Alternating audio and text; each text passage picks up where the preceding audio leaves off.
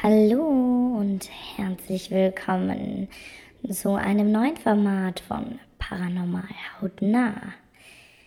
Ich bin für alle, die es noch nicht wissen, Bloody Marys Cousine dritten Grades, Bloody Carrie.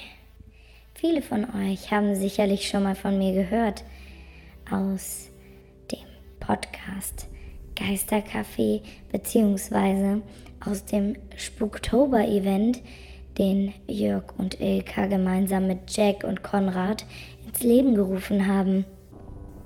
Heute habe ich mich Kari angeschlossen. Sie wird meine bessere Hälfte sein, beziehungsweise ich ihre, schätze ich mal.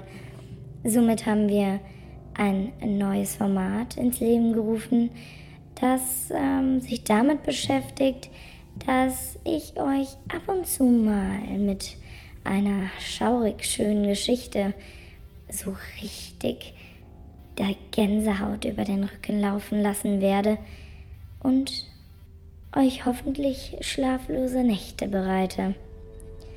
Ich wünsche euch auf jeden Fall viel Spaß mit dem neuen Format und ja, Erzählt mir, wie ihr es findet. Heute gibt es eine fiktive Gruselgeschichte. Und zwar heißt die Der weißhaarige Mann.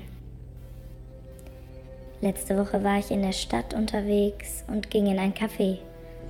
Schon als ich es betrat, fiel mir an einem Tisch ein junger Mann auf, etwas so alt wie ich.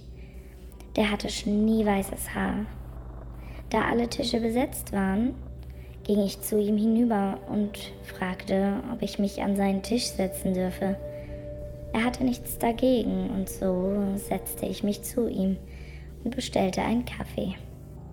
Ich musste ihn immer wieder anschauen und als er einmal fragend zurückschaute, deutete ich auf seine Haare und fragte, wieso sie so weiß sind. Er schaute mich lange an und begann schließlich zu erzählen. Als Kind lebte ich in einem kleinen Ort außerhalb der Stadt. Mit vier Freunden hatte ich eine Bande gegründet. Wir waren fast jeden Tag zusammen unterwegs. Eines Tages zog ein neuer Junge mit der Mutter in unseren Ort. Nach ein paar Wochen sprach er uns in der Schule an und fragte, ob er in unsere Bande aufgenommen werden könnte. Ich beratschlagte mich mit meinen Freunden und wir beschlossen, dass er eine Mutprobe ablegen müsse. In unserem Ort gab es ein altes, verfallenes Haus, das schon seit Jahren nicht mehr bewohnt war. Wir nannten es heimlich das Spukhaus. Der Neue sollte sich beim nächsten Neumond um Mitternacht mit einer Kerze in das Haus schleichen und die Kerze an das oberste Fenster unter dem Giebel stellen. Der Junge erklärte sich dazu bereit und so trafen wir uns ein paar Nächte später alle vor dem Spukhaus. Der Junge zündete eine Kerze an und betrat gerade, als die Kirchturmuhr zwölfmal schlug, das Haus. Dann war es dunkel. Meine Freunde und ich standen auf der Straße und versuchten, den Kerzenschein durch eines der Fenster zu erkennen, aber wir sahen nichts. Es dauerte eine ganze Weile, bis wir am obersten Fenster einen schwachen Lichtschein ausmachen konnten. Kurz darauf erschien die Kerze im Fenster und hinter der Kerze konnten wir im flackernden Licht das bleiche Gesicht des Neuen erkennen. Er verschwand wieder mit der Kerze vor dem Fenster und es war wieder dunkel. Plötzlich schlugen Flammen aus einem Fenster und erfassten schnell das ganze Haus. Wir bekamen große Angst und rannten nach Hause. Am nächsten Tag erfuhren wir, dass das alte Haus komplett abgebrannt war. In den Trümmern fand man den toten Jungen.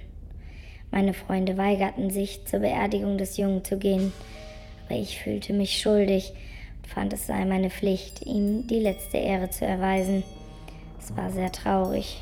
Nur wenige Menschen standen an seinem Grab. Als die Zeremonie vorbei war, drehte sich die Mutter des Jungen zu mir um, sah mir tief in die Augen und sagte leise, Du bist schuld am Tod meines Jungen an deinem 25. Geburtstag sollst du weiße Haare bekommen und wahnsinnig werden. Heute ist mein 25. Geburtstag. Weiße Haare habe ich schon. Na, war das nicht gruselig? Ich hoffe, ihr hattet Gänsehaut. Ich für meinen Teil fand die Geschichte gelungen als Premiere für den neuen Teil des Podcasts. Ich spare mir jetzt einfach das doofe Geschwafel, was Karina sonst immer am Ende der Folge macht, nämlich ihr wisst, wie ihr uns erreicht und so weiter und so weiter und so weiter. Denn ihr wisst, wie ihr uns erreicht. Und ich habe jetzt noch eine Verabredung mit Jack und Konrad. Also, ich muss los. Wir hören uns sehr bald wieder.